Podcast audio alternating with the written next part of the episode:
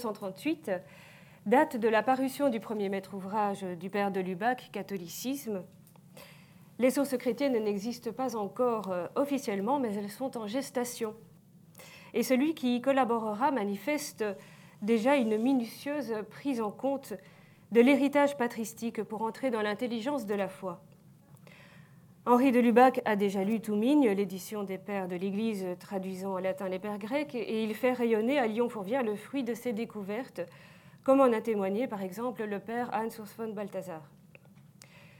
L'ouvrage Catholicisme se démarque des publications de l'époque dont le style néoscolastique n'accorde guère d'importance particulière à la tradition patristique. A l'inverse, le père de Lubac écrit en introduction avoir choisi de se mettre à l'école des pères de l'Église parce que, écrit-il, ils sont nos pères et qu'ils ont reçu de l'Église de leur temps de quoi nourrir encore l'Église de notre temps. Donc, pour éclairer le temps présent et offrir un regard renouvelé sur la foi, il choisit de se tourner vers les pères de l'Église. Et il y a là une intention programmatique qui caractérise une part essentielle de la théologie lubassienne. Or, cette intention rejoint exactement la position théologique de la collection des sources chrétiennes depuis que le père Victor Fontoinon en a conçu le projet et posé les bases dès 1932, ce qui le fait d'ailleurs être considéré par le père de Lubac comme le fondateur de la collection. À Lyon, où les sources ont leur siège, elles sont dirigées par le père de Lubac et à Paris par le père Danelou qui inaugure la collection. Et puis, parmi les ouvrages suivants, on l'a déjà dit, il y a les introductions euh, du père de Lubac aux homélies d'Origène sur la Genèse et quatre ans plus tard sur l'Exode. Alors moi, pour vous parler de l'implication du père de Lubac dans la prestigieuse collection qui nous rassemble aujourd'hui, j'ai choisi de prendre l'histoire par le biais des objections qui ont été faites au père de Lubac sur son recours à la pensée patristique, ce qui m'amène à parler en même temps d'une autre collection, la collection Théologie. Cette collection propose quant à elle de publier les travaux des professeurs du Scholastica de Fourvière et accueillera un autre maître ouvrage du père de Lubac, je parle de Corpus Mysticum en 1944. Corpus Mysticum se présente comme euh, une étude historique autour de l'expression elle-même, Corpus Mysticum. Or, la collection doit également son aspiration fondatrice au père Victor Fontoinon. Et elle a pour euh, directeur, une fois encore, les pères Danilou et Lubac. Avec une telle communauté d'esprit, entre les deux collections, on ne s'étonnera pas d'y retrouver des options théologiques similaires. Aussi furent-elles critiquées ensemble dans le cadre du débat, du débat théologique le plus important sans doute de la période préconciliaire, et j'évoque ici l'affaire dite de Fourvière et un, débat qui, à mon avis, n'est pas encore tout à fait clos. L'implication du père de Lubac dans la collection des sources chrétiennes engage en effet une certaine conception de la théologie, qui sera mise en cause en 1946 par deux confrères dominicains de Saint-Maximin, le père Marie-Joseph Nicolas, alors provincial des dominicains de Toulouse, et le père Marie-Michel Labourdette, professeur au couvent d'études de Saint-Maximin, qui publie dans la revue thomiste en tiré à part euh, lors de l'été 1946 un article intitulé La théologie et ses sources. Un article dans lequel est interrogé l'usage des sources en théologie, avec une remise en cause des positions théologiques des deux collections jésuites, donc sources chrétiennes et théologie. Dans cette controverse, le père de Lubac est particulièrement visé et remarqué comme un théologien qui, je cite l'article, dans Sources chrétiennes, plaide pour l'exégèse symbolique d'Origène et dans la collection Théologie, publie un ouvrage, il s'agit donc de Corpus Mysticum, où est souligné avec complaisance l'appauvrissement qu'a représenté pour la réflexion théologique la substitution de la dialectique, de la ratio, par où s'est constituée la théologie scolastique, à la méthode symbolique des pères. Et le père Labourdette poursuit, conclura qui pourra de l'exposé du père de Lubac l'idée que cette évolution a réalisé un substantiel progrès. Le sens objet est bien plus tôt que de là vint un grand malheur. Le révérend père de Lubac garde de l'âge et de la méthode patristique une nostalgie active d'ailleurs à faire partager. Fin de citation. Alors dans le même sens va la recension critique de Corpus Mysticum par le provincial des Dominicains, le père Nicolas, qui écrit La courbe que le père de Lubac nous présente de l'évolution historique de la pensée chrétienne nous paraît en partie faussée et empêche d'y voir la signification profonde d'une progressive constitution de la théologie en science proprement dite. On voit quelle idée du progrès de la théologie est ici défendue, un progrès qui coïnciderait avec l'avènement de la rationalité scientifique.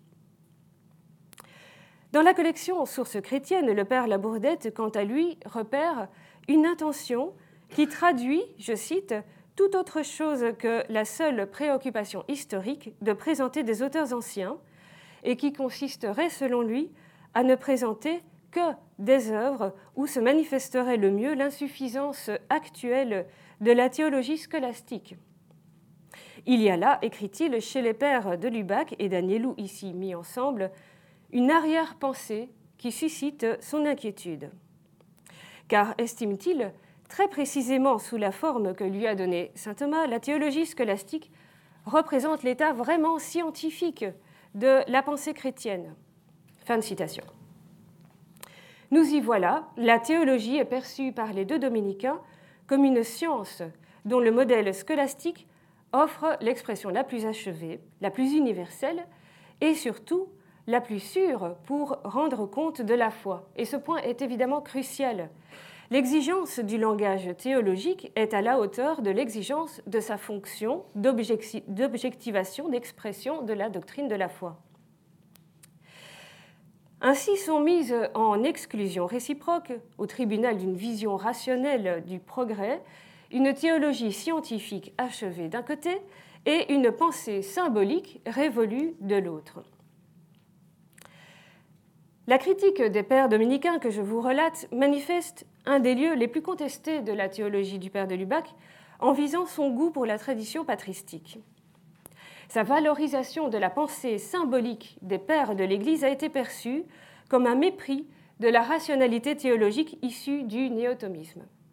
Le pire étant que la remise à l'honneur de la pensée patristique, jugée obsolète dans son archaïsme conceptuel, a été considérée comme de l'anti-intellectualisme, par lequel on a cru pouvoir diagnostiquer un crypto-modernisme résolu à renverser le thomisme et par là compromettre dangereusement la doctrine de la foi.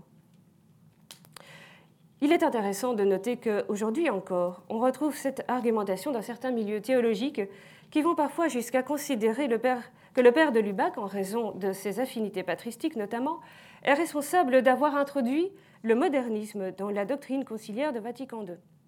Je n'entrerai pas dans ce débat autour du concile, mais je m'intéresse avec vous à ce débat préconciliaire qui interroge en fait l'assise métaphysique du langage théologique. Il s'agit en fait d'un débat épistémologique autour de diverses questions essentielles. Celle du langage théologique, des sources de ce langage, du progrès en théologie, de la légitimité ou non d'une pluralité d'écoles théologiques, du rapport entre la vérité absolue et la relativité des concepts dans lesquels on peut l'exprimer. L'enjeu de la question des sources de la théologie touche en définitive au problème délicat du rapport du langage théologique à la vérité du dogme. Quel langage? C'est-à-dire également quelle métaphysique va-t-on choisir pour exprimer la vérité du dogme, sachant que le langage théologique est situé dans l'histoire et comme tel évolue?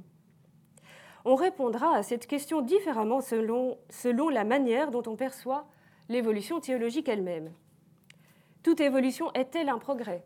Tout, progrès rend-il pour autant caduques les étapes antérieures de la pensée?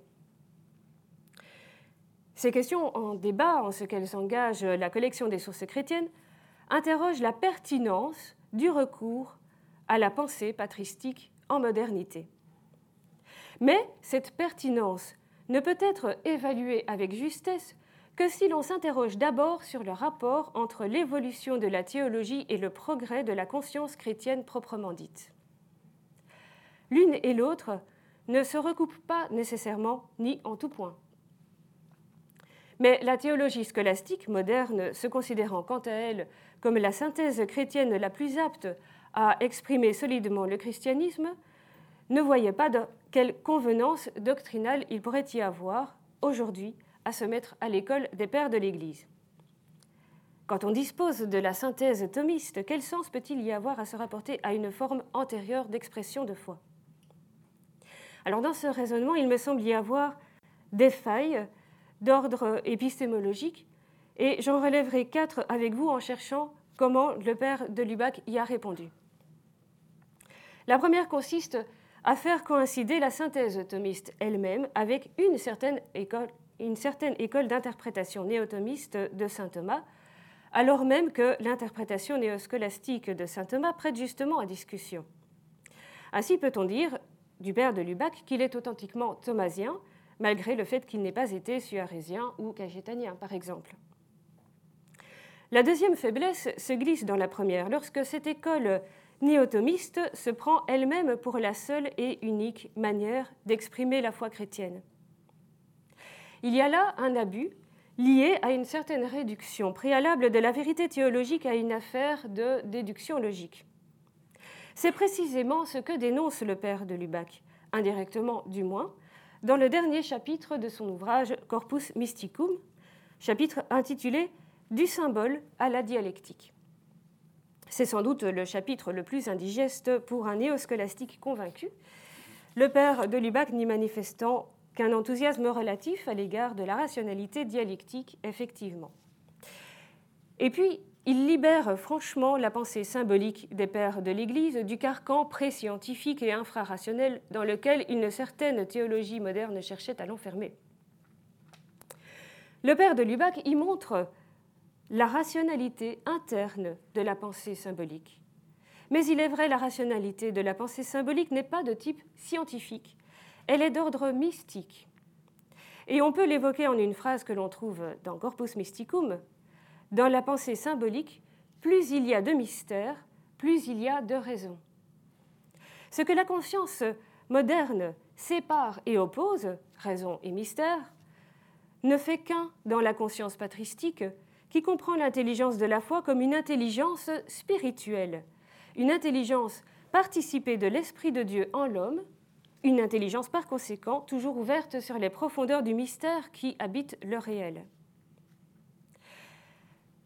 Le troisième problème épistémologique perceptible dans l'objection faite à l'usage des sources patristiques en modernité consiste à, concevoir l'évolution théologique comme identique à un progrès linéaire du savoir, comme si le seul fait d'avancer dans le temps suffisait à garantir l'ajustement progressif du concept à la vérité de la foi, par une sorte euh, peut-être de nécessité interne qu'il faudrait alors euh, chercher à définir, et qui fait plutôt penser à une sorte de positivisme théologique.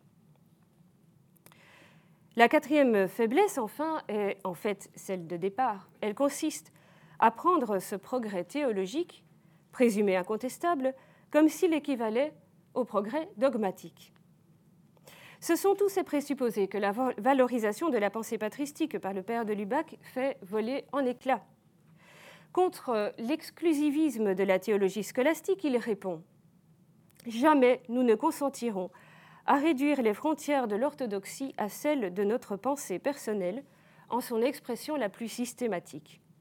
La première rigueur à exercer en matière dogmatique est une rigueur contre soi-même. Ensuite, contre la confusion entre l'évolution du discours théologique et le progrès dogmatique comme tel, il s'explique à divers endroits, comme dans l'avant-propos de son livre de 1946, dont on a déjà beaucoup parlé, Surnaturel, qui paraît d'ailleurs en même temps, tout juste avant en fait, l'article du père Labourdette. On y lit ceci. S'il est vrai que dans le développement du dogme, il se produit quelque chose de définitif qui autorise à parler de son progrès, on ne saurait en dire toujours autant dans le cas de la théologie. Bref, si le temps du dogme est irréversible, le temps de la théologie l'est beaucoup moins. Et euh, dans l'article euh, qui a été écrit par les jésuites en réponse au père Labourdette dans la revue des sciences religieuses, il est paru juste après, on lit ceci, dans la longue chaîne de la tradition, ce qui suit n'annule pas ce qui précède. Et on peut affirmer cela sans aucune dépréciation de saint Thomas d'Aquin. La position du père de Lubac consiste donc à considérer que toute évolution théologique ne correspond pas ipso facto à un progrès. En, en conséquence de quoi, il demeure toujours légitime de ressaisir les filons que le temps ensevelit, sans qu'il s'agisse pour autant, et même en aucun cas, d'un retour en arrière motivé par une quelconque nostalgie. En effet, l'invitation lubassienne à se mettre à l'école des pères de l'Église n'a rien de naïf. Il sait qu'à partir du moment où la théologie s'est voulue scientifique au sens rigoureux d'Aristote, la pensée patristique était condamnée à devenir, au moins euh, à certains égards, un anachronisme. Il ne s'agit pas d'ailleurs de revenir à l'antique pensée chrétienne comme s'il n'y avait pas eu de progrès euh, avec la modernité, mais il s'agirait d'unir à notre sens théologique moderne, scientifique, le sens que nos pères dans la foi ont eu du mystère en présence, leur sens mystique.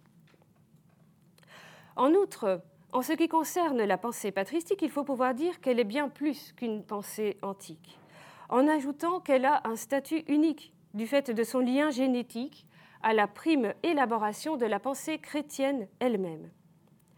Par assimilation et transformation de nombreux siècles de culture juive et païenne à la lumière de la vérité absolue révélée en Jésus-Christ, la pensée patristique tient justement sa principale force de ce que les dominicains en lice perçoivent comme son indigence, à savoir son ressort symbolique, son aptitude à embrasser le dogme chrétien dans sa totalité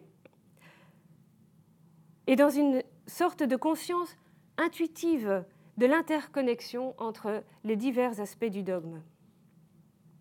Dans le contexte moderne de théologie scientifique et spécialisée, la pensée patristique ainsi permet de retrouver l'organicité du dogme d'une manière qui, en même temps, relance la portée apologétique de la théologie pour tous les temps. Enfin, le recours à la pensée patristique induit sans doute une certaine relativité de la théologie scolastique, il est vrai. Sans vouloir la discréditer, le père de Lubac ne lui reconnaît pas de valeur absolue. Aucun langage théologique ne peut se prévaloir d'être absolu et définitif sans par là même prétendre avoir mis la main sur le mystère de la foi. Affirmer la relativité du langage théologique n'entraîne pour autant aucun relativisme doctrinal, étant donné qu'on a préalablement distingué les plans entre métaphysique du langage, théologie et dogme. Tout en rejetant catégoriquement le relativisme doctrinal, Henri de Lubac rejette l'univocité théologique et il promeut ainsi une saine pluralité théologique au sein de la connaissance analogique de la vérité. Mais il y a davantage. Et ce point mérite d'être souligné pour conclure. Revenir aux sources patristiques signifie spécialement pour le père de Lubac, je pense, revenir aux sources scripturaires de notre foi. On n'a pas chez lui de séparation entre l'écriture sainte et la tradition. Le recours lubassien à la parole de Dieu passe d'ailleurs souvent par les auteurs de la tradition auxquels il se réfère. Or, la pensée patristique est pétrie d'écriture sainte, et c'est ainsi une pensée chrétienne issue de l'intelligence spirituelle de l'écriture, c'est-à-dire de la parole de Dieu intériorisée et vécue. Et je rappelle ici que au Concile Vatican II, l'étude des Saintes Écritures en théologie sera particulièrement recommandée, aussi bien que celle des pères d'Orient et d'Occident. Et je crois que c'est plus simple d'arrêter alors ici.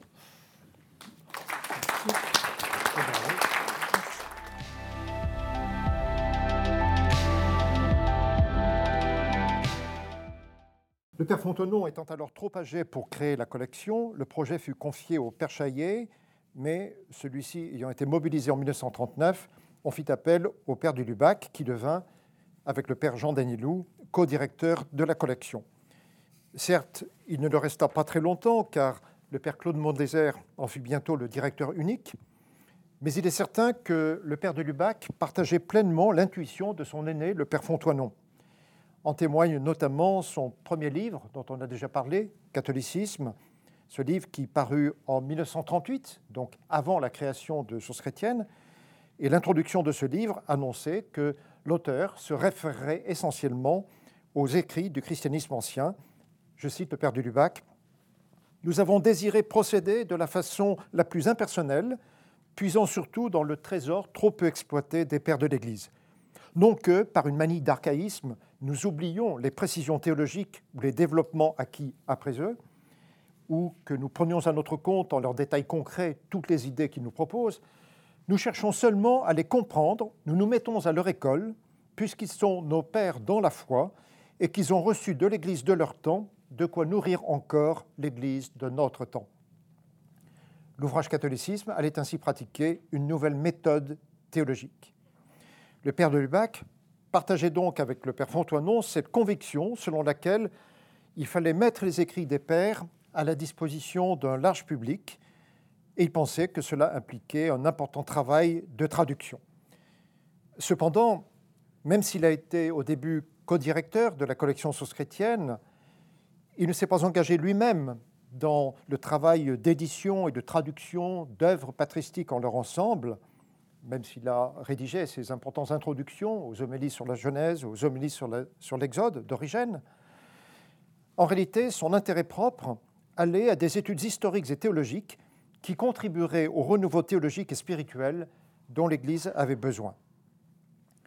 Il serait possible de montrer comment la fréquentation des sources chrétiennes a de fait marqué toute l'œuvre du Père de Lubac.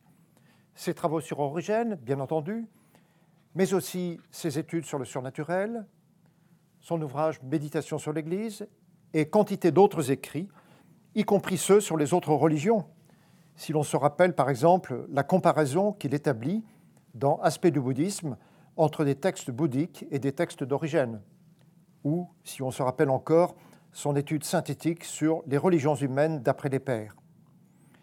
On sait aussi comment le père du Lubac, par cette voie même, a contribué avec d'autres théologiens à l'aggiornamento du Concile Vatican II, dont les textes témoignent maintes fois de l'inspiration patristique. Ce n'est pas le lieu d'exposer cela en détail, mais je voudrais dire par contre comment le père de Lubac a compris, bien après la création des sources chrétiennes, l'enjeu de ce renouveau patristique pour la théologie et pour la vie de l'Église.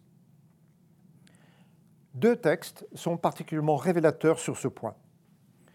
Le premier est la préface que le père du Lubac écrivit pour un recueil de textes patristiques qui fut publié en 1967 par France Kéréjaume et Adalbert Hamann sous le titre Les chemins de Dieu. L'actualité des pères, écrit le père de Lubac dans cette préface, l'actualité des pères est une actualité de fécondation. Et le père du Lubac écrit alors ces, lignes fameuses, souvent citées Chaque fois, dans notre Occident, qu'un renouveau chrétien a fleuri, dans l'ordre de la pensée comme dans celui de la vie, et les deux ordres sont toujours liés, il a fleuri sous le signe des pères. Tous les siècles en témoignent, l'histoire en serait longue à retracer, et la loi se vérifie encore dans la nôtre.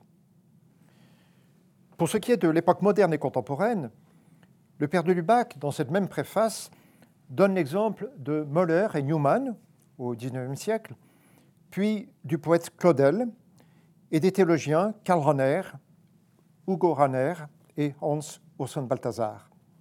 Celui-ci, Balthazar, écrit le père du Lubac, a acquis plus qu'une familiarité avec les pères. Il entretient avec eux une sorte de connaturalité, et c'est à leur manière qu'il cherche à drainer tous les apports de notre culture pour les convertir et les faire fructifier dans le Christ. Le père de Lubac souligne ensuite la variété de l'univers patristique qui comprend à la fois les pères des deux premiers siècles, ces chaînons écrit le Père du Lubac, ces chaînons qui nous relient pour toujours aux témoignes des apôtres du Christ. L'univers patristique comprend à la fois ces pères des deux premiers siècles, le géant Saint Augustin, à la personnalité si exceptionnellement riche, et les pères grecs de la grande époque, auxquels sont si redevables au XXe siècle un Teilhard de Chardin et un abbé Montchanin. Le père de Lubac attire en outre l'attention sur l'œuvre de Vatican II, dont l'aggiornamento fut rendu possible par le renouveau patristique des 50 dernières années. Enfin, après avoir présenté plus directement le recueil auquel introduit sa préface, le père de Lubac conclut en disant qu'aucun des pères ne nous dispense de chercher et, dans toute la mesure où nous pensons avoir trouvé, de chercher encore. Je cite le père de Lubac, Les pères ne nous dictent pas nos solutions, ils ne nous dispensent pas de réfléchir, ils nous stimulent, ils amorcent en nous le mouvement qui ne doit plus s'arrêter, ils nous initient à une foi qui nous libère autant qu'elle nous engage. Nous le disions en commençant, leur actualité est une actualité de fécondation. Le second texte sur lequel je voudrais m'arrêter, un texte plus développé que le précédent, est une conférence que le père de Lubac donna lors de son séjour en Grèce en avril-mai 1969. Cette conférence, intitulée Actualité des pères de l'Église, reprend d'abord l'affirmation qui était déjà formulée dans le texte précédent. Tous les renouveaux dans la vie de l'Église coïncident avec un renouveau dans l'étude et la connaissance des pères. Le père de Lubac montre que cette loi se vérifie déjà avec les pères latins, dans la mesure où ceux-ci puisent dans la lecture des pères grecs toute une part de leur inspiration. Cette loi se vérifie plus encore dans le Moyen Âge latin, qui tout entier, je cite, a lu la Bible avec les yeux des pères. Certes, ajoute le père de Lubac, le protestantisme marqua sur ce point une rupture. Néanmoins, observe-t-il, Luther reconnut la grande valeur du témoignage jadis rendu par les pères, et en tous les cas, la réforme catholique préconisa la, fréquentation assidue des, écrits patristiques. Le père de Lubac trouve une nouvelle illustration de la loi mentionnée plus haut chez Müller, déjà cité. Müller, dont l'étude des pères contribua tant au renouveau ecclésiologique. Le père Dulbach trouve une autre illustration de cette même loi dans le mouvement d'Oxford et dans l'œuvre de Newman, toujours au XIXe siècle. Puis, pour les toutes premières décennies du XXe siècle, il mentionne plusieurs théologiens qui ont été convaincus de l'importance des pères pour le renouveau théologique. Le père de Réunion, le père de Grand Maison, le père Rousselot, le père Jules Le Breton. Il évoque ensuite euh, Victor Fontoinon, qui conçut la collection Sources chrétiennes, et c'était une euh, évocation particulièrement opportune en Grèce, compte tenu du souci qu'avait le père Fontoinon de faire connaître en Occident les écrits des pères grecs. Le père de Lubac s'arrête aussi de nouveau sur l'œuvre de Hans Urs Balthasar. Et finalement, il revient sur l'inspiration patristique de Vatican II. En tout cela, à travers cette lecture de l'histoire en son ensemble, en tout cela se vérifie pleinement la loi qui était formulée dès le début, à savoir la coïncidence entre les renouveaux dans la vie de l'Église et le renouveau dans l'étude des pères. Mais l'intérêt de la conférence prononcée à Athènes est aussi que, non contente d'illustrer une telle coïncidence, elle témoigne en outre du jugement porté par le père du Lubac sur les évolutions de la science patristique. Et surtout, le père du Lubac se prononce sur ce que peut être aujourd'hui le rôle des pères. Sur le premier point, les évolutions de la science patristique, le père de Lubac cite le patrologue André Benoît, qui soulignait l'effort croissant des chercheurs de tous bords pour mieux comprendre le passé chrétien. Le père de Lubac admet cette appréciation, il s'en réjouit, mais il prend néanmoins distance par rapport à un travail patristique qui, dit-il, sous prétexte d'objectivité scientifique, n'entendrait plus suffisamment contribuer à la théologie proprement dite. On doit certes à la science de nous prémunir contre des a priori théologiques, mais cela ne veut pas dire qu'on ne doive pas interroger les pères en vue de profiter de leurs réponses pour sa réflexion théologique et sa vie spirituelle. Plus important est le second point, le rôle actuel des pères. La réflexion sur ce second point permet au père de Lubac d'identifier en effet trois champs dans lesquels l'inspiration des pères de l'Église peut être fructueuse pour le renouveau théologique. Tout d'abord, dit-il, je cite, Les pères sont nos maîtres dans l'interprétation de l'Écriture. Cela n'est pas pour surprendre quand on sait l'importance qu'a tenue l'exégèse patristique dans l'œuvre du père de Lubac. En deuxième lieu, les pères de l'Église restent encore nos maîtres, dit-il, pour notre formation intellectuelle. le père de Lubac rappelle à ce sujet que les deux grands dogmes, trinitaire et christologique, ont été formulés, pour l'essentiel, à l'époque patristique, et il souligne l'importance toujours actuelle de leur rapport sur ce point. En troisième lieu, enfin, l'étude des pères de l'Église peut être, écrit le père de Lubac, un facteur de premier ordre sur le chemin de l'œcuménisme. C'était, rappelons-le, l'une des justifications que le père Fontoinon avait jadis données à la collection source chrétienne. Ayant ainsi identifié ces trois champs essentiels, le père de Lubac ajoute encore quelques mots fort importants. Il réagit contre une tendance excessive à opposer de manière trop systématique les Grecs et les Latins, les Orientaux et les Occidentaux. Cette réaction du père de Lubac était sans doute particulièrement opportune, ici encore, dans le cadre d'une conférence donnée en Grèce. Et contre une telle tendance, le père Lubac explique qu'il importe de souligner bien plutôt la continuité, non seulement dans l'unité de la foi, mais aussi, pour une grande part, dans la pensée théologique elle-même, à travers toute la tradition commune des premiers siècles. Et le père de Lubac précise que l'enseignement commun des pères orientaux et occidentaux se manifeste notamment dans trois lieux théologiques. D'abord, dans la doctrine du rapport entre la nature et le surnaturel, ou la doctrine de l'image et de la ressemblance.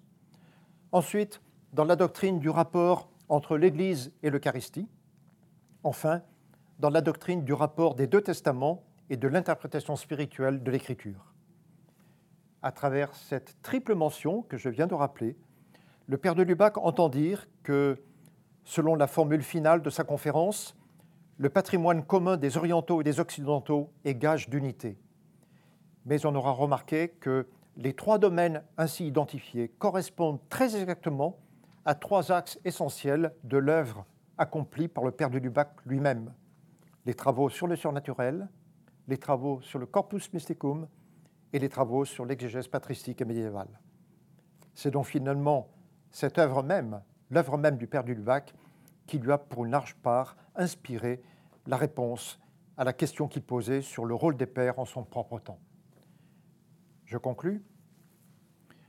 Les quelques propos que j'ai tenus manifestent, pris tous ensemble, une relation originale du père de Lubac avec les sources chrétiennes.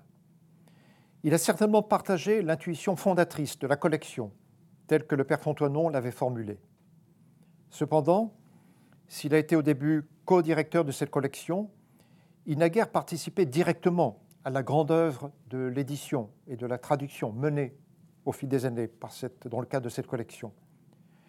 Tout en encourageant cette œuvre si essentielle, le père de Lubac s'est surtout attaché, quant à lui, à puiser dans le trésor des sources patristiques de quoi contribuer au renouveau de la théologie et de la vie ecclésiale en son propre temps. Il a même manifesté, quoique discrètement, quelques distances par rapport à une étude des textes patristiques qui n'entendrait plus apporter une telle contribution. C'est que celle-ci lui est apparue essentielle au renouveau théologique et spirituel de son époque, et cela grâce à une lecture des pères latins aussi bien que des pères grecs, tous étant témoins de la même tradition et pouvant ainsi favoriser les uns et les autres, les uns avec les autres, un rapprochement entre orientaux et occidentaux en vue de l'union des Églises. En définitive, s'il est vrai que le Père de Lubac a formulé et illustré la loi d'une coïncidence entre les renouveaux théologiques et le renouveau dans l'étude des pères, on doit naturellement reconnaître que cette loi se vérifie entre autres dans son propre cas. À travers son œuvre même, le Père de Lubac a été inséparablement un grand lecteur des pères et un grand artisan du renouveau théologique à son époque on ne sera fidèle à son héritage qu'en essayant, aujourd'hui encore, fût-ce d'une autre manière, de puiser dans le trésor des pères de quoi inspirer et nourrir la théologie et la vie de l'Église. Je vous remercie.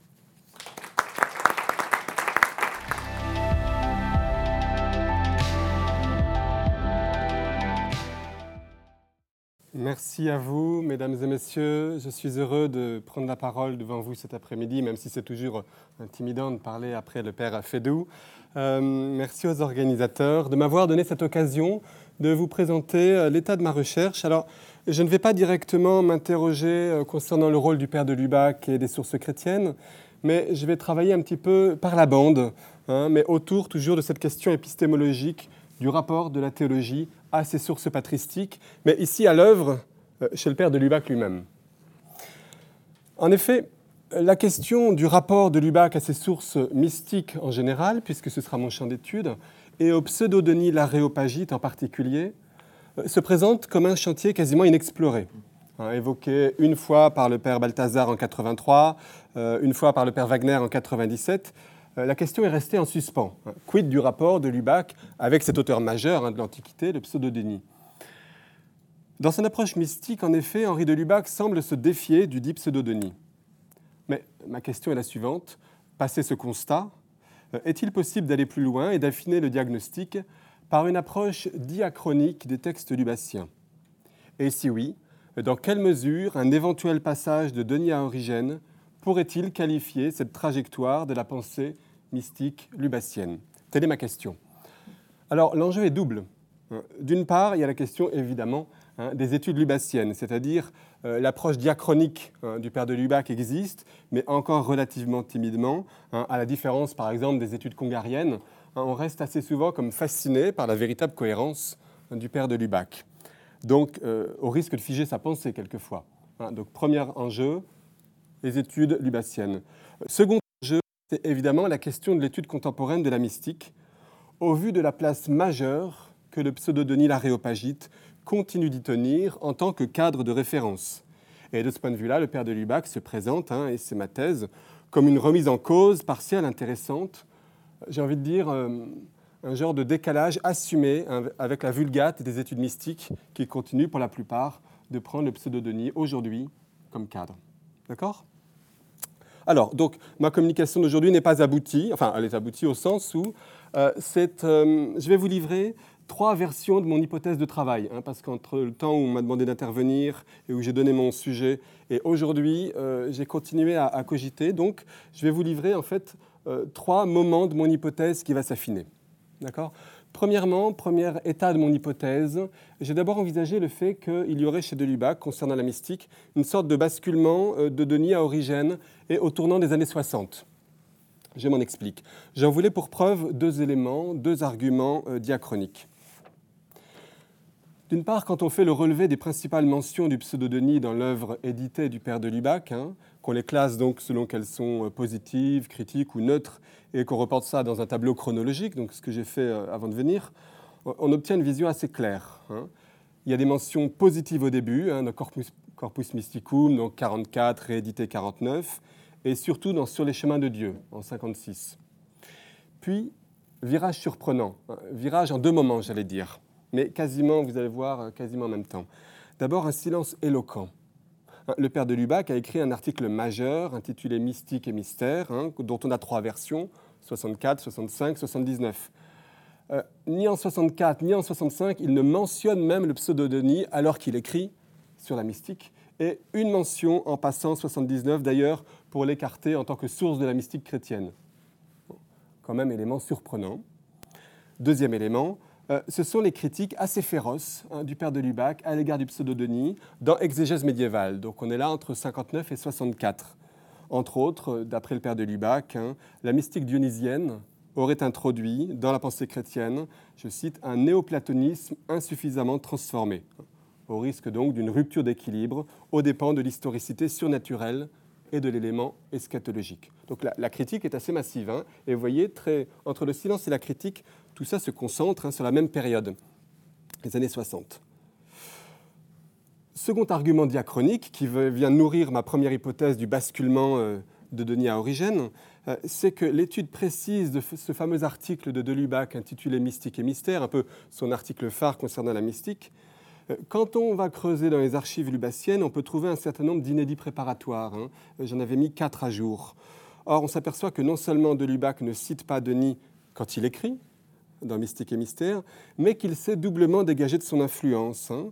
Euh, il s'est dégagé d'un plan d'inspiration dionysienne, hein, c'est-à-dire dans les articles préparatoires inédits, encore dans les années 40, on le voit qui adoptait un plan euh, illumination, entrée dans la ténèbre. Hein. Et c'est quelque chose qu'il va abandonner quand il écrira Mystique et Mystère ensuite. Et de même, il avait encore un vocabulaire de, de la connaissance, avec notamment ce binôme connaissances acquises et connaissances inspirées, typiquement dionysien, qu'il va aussi écarter dans ses versions officielles à partir de 1964, hein, où il insiste plus sur le caractère ordinaire de la mystique, notamment. Donc, ça semblait assez séduisant, mais en fait, je me suis aperçu qu'il y avait euh, deux pierres dans mon jardin. Cette hypothèse se heurtait tout de même à deux éléments. Euh, d'une part, bon, évidemment, euh, on ne peut pas parler de, passage à Origène, hein, c'est son amour de jeunesse et sa référence ininterrompue. Donc, de ce point de vue-là, l'hypothèse d'un passage ne tient pas. Mais d'autre part, comme l'a montré Sarah Cochlet dans une contribution de 2013, hein, on voit revenir en 1965, notamment dans le, dans le mystère du surnaturel, pardon, euh, des références positives de Lubac au pseudo-Denis. Hein, et de fait, après, on trouve encore quelques contributions marginales, euh, mais euh, quelques appréciations positives du pseudo-Denis, hein, en 75, dans des lettres commentées d'Étienne Gilson, etc. D'ailleurs, en passant, la thèse de Mme Coquelet, et c'est étonnant, est l'inverse de la mienne. Hein. Elle postule que de Lubac aurait d'abord été hostile au pseudo-Denis, en particulier à la théologie négative en général, et qu'il aurait ensuite euh, basculé notamment, ça c'est du Grumet qu'elle intègre, sous l'influence de son travail sur le bouddhisme. Bon, bref. Euh, je ne pense pas que cette hypothèse tienne. Euh, à mon avis, chronologiquement, ça, pose problème. Mais, du coup, la mienne non plus ne tient pas jusqu'au bout. Elle a un caractère trop, systémique et trop lisse, une espèce de, passage. Alors, deuxième version de mon hypothèse. Rassurez-vous, il n'y en aura que trois. Deuxième version de mon hypothèse, c'est de dire euh, peut-être que le père de Lubac a livré une évaluation nuancée du pseudo-Denis, mais en fonction des sujets théologiques. Vous voyez, j'abandonne le simple basculement dans le temps pour une évaluation différenciée. Euh, peut-être en fait que ça dépend du sujet, tout simplement.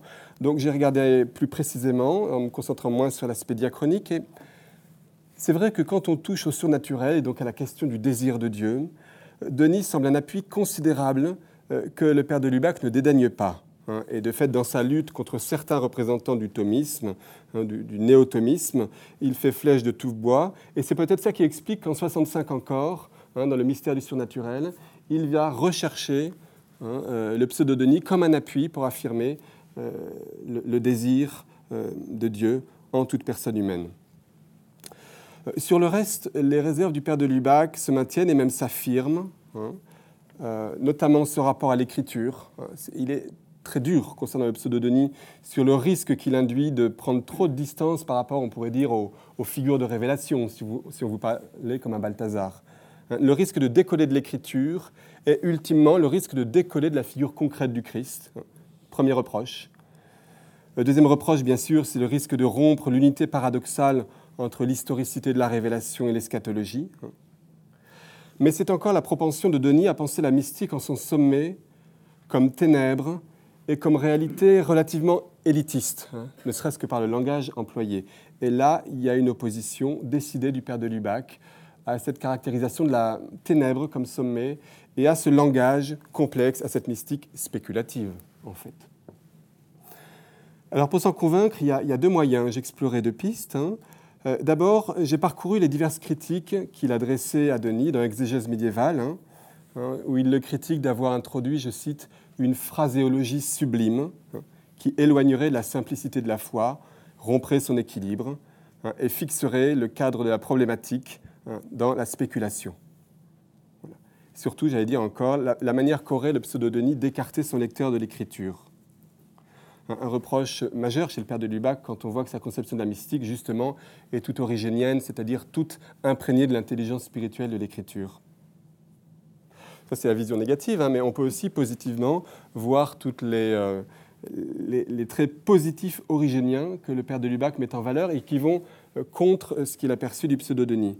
Hein, chez Origène, le père de Lubac relève, bon, entre autres, hein, on ne peut pas faire un catalogue, mais son attachement maintenu au Christ par un attachement maintenu à l'écriture, son caractère exotérique, origine didascale, euh, et, bien d'autres choses encore dans Histoire et Esprit, mais encore justement dans la fameuse introduction au volume des sources chrétiennes dont on parlait précédemment et concernant les homélies d'Origène sur la Genèse.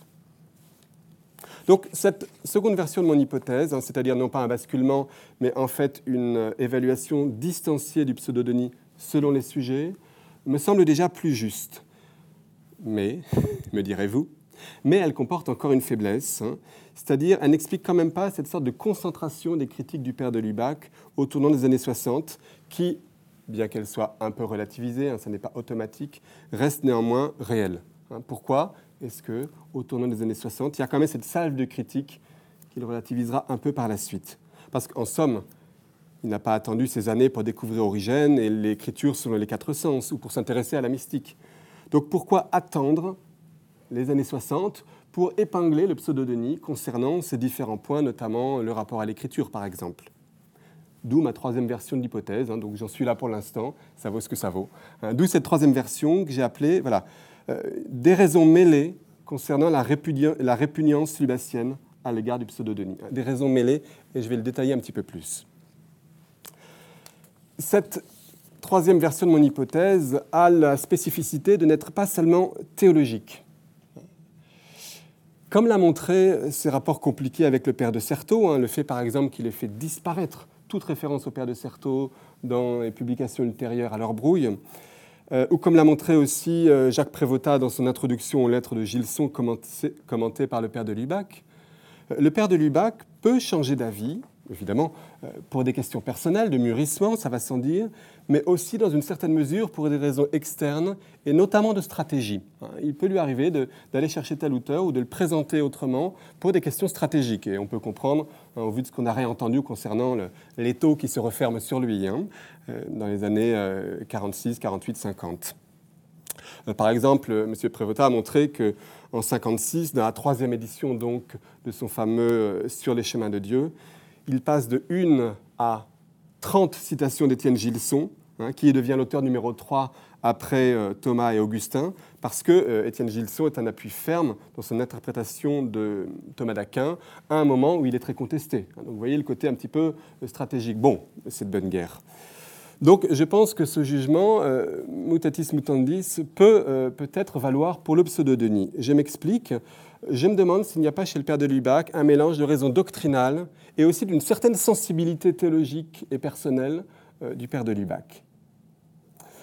Euh, par exemple, la thématique de la mystique comme ténèbres, comme négativité. Donc c'est vraiment l'héritage massif du pseudo-Denis, évidemment.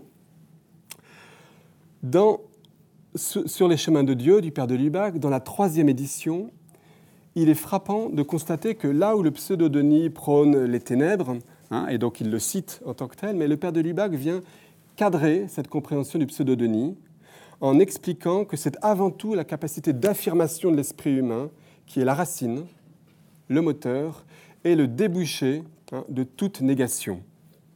C'est comme surprenant, comme sorte de, de cadrage du pseudo-Denis.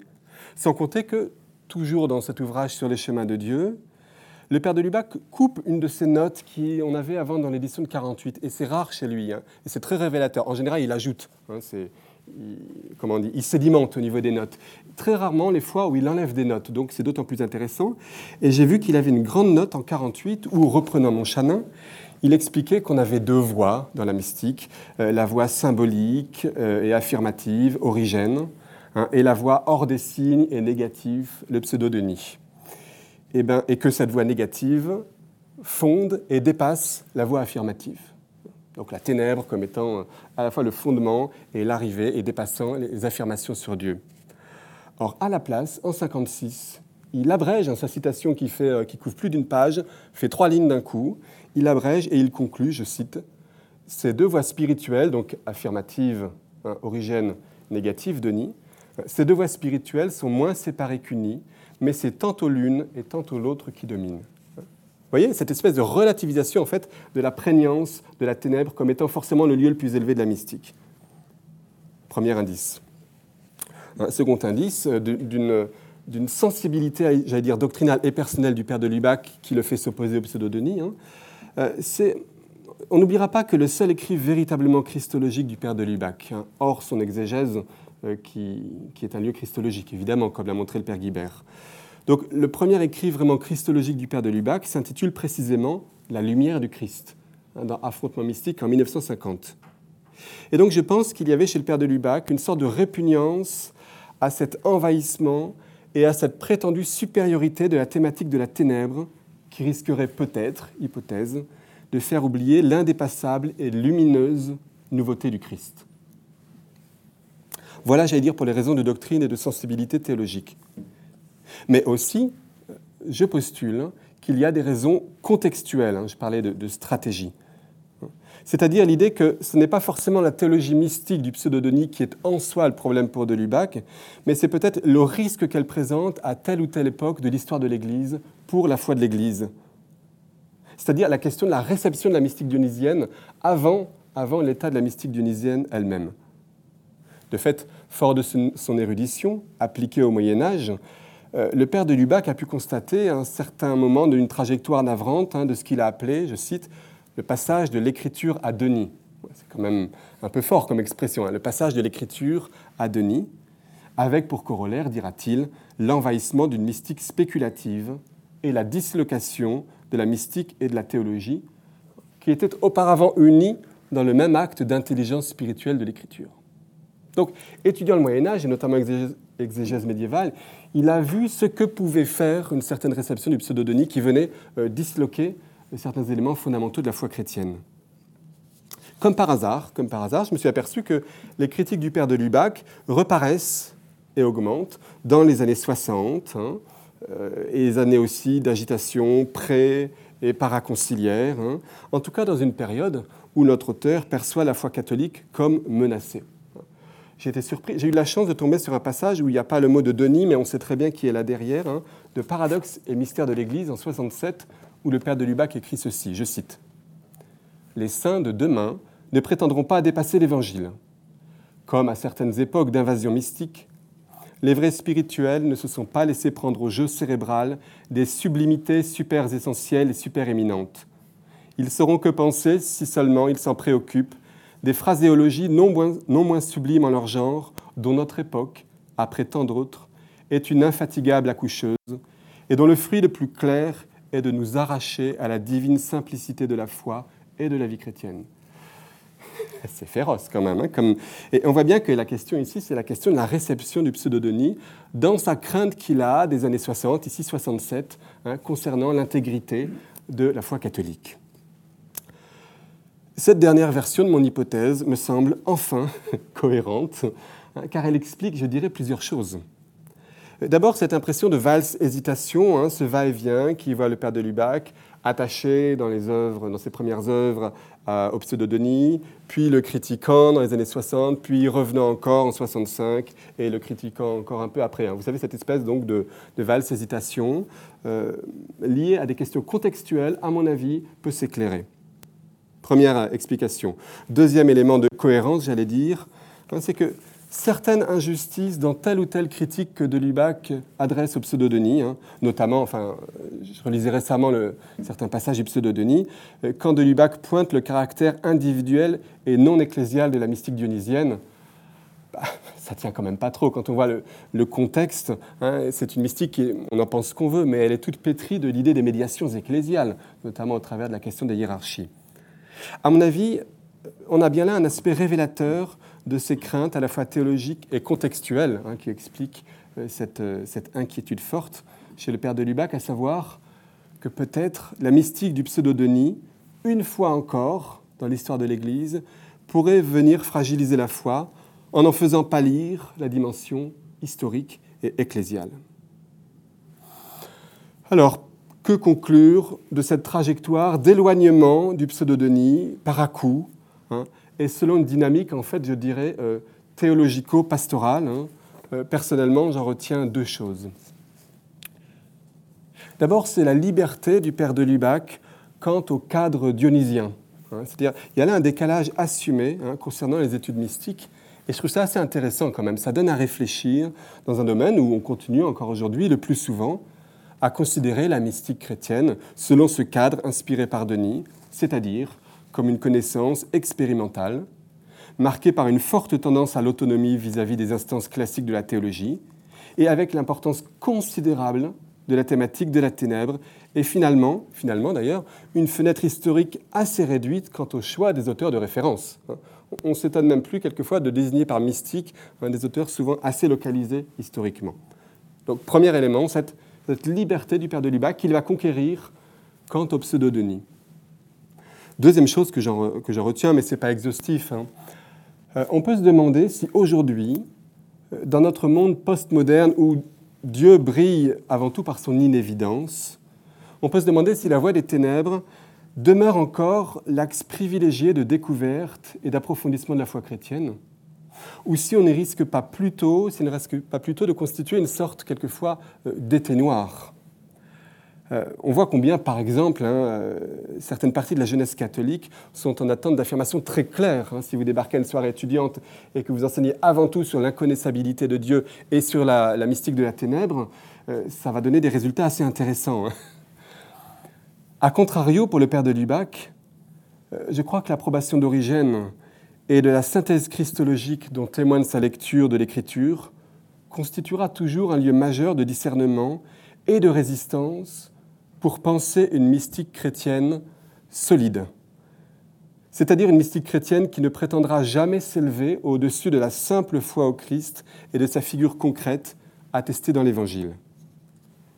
Je finirai par une citation du père de Lubac qui noue, à mon sens, de manière révélatrice hein, cette conscience de la nouveauté du Christ et du thème de la lumière, de la lumière du Christ, opposée justement à toutes les ténèbres. Hein. Je cite dans Affrontement mystique. La lumière brille. La vérité se porte à elle-même témoignage. Veritas index sui. La clairvoyance d'un regard limpide est ici préférable à toutes les perspicacités aiguës de la critique. Aujourd'hui, comme jadis, le Christ ramène le printemps dans nos âmes. Aujourd'hui, comme jadis, par la vertu du christianisme, toutes choses deviennent nouvelles.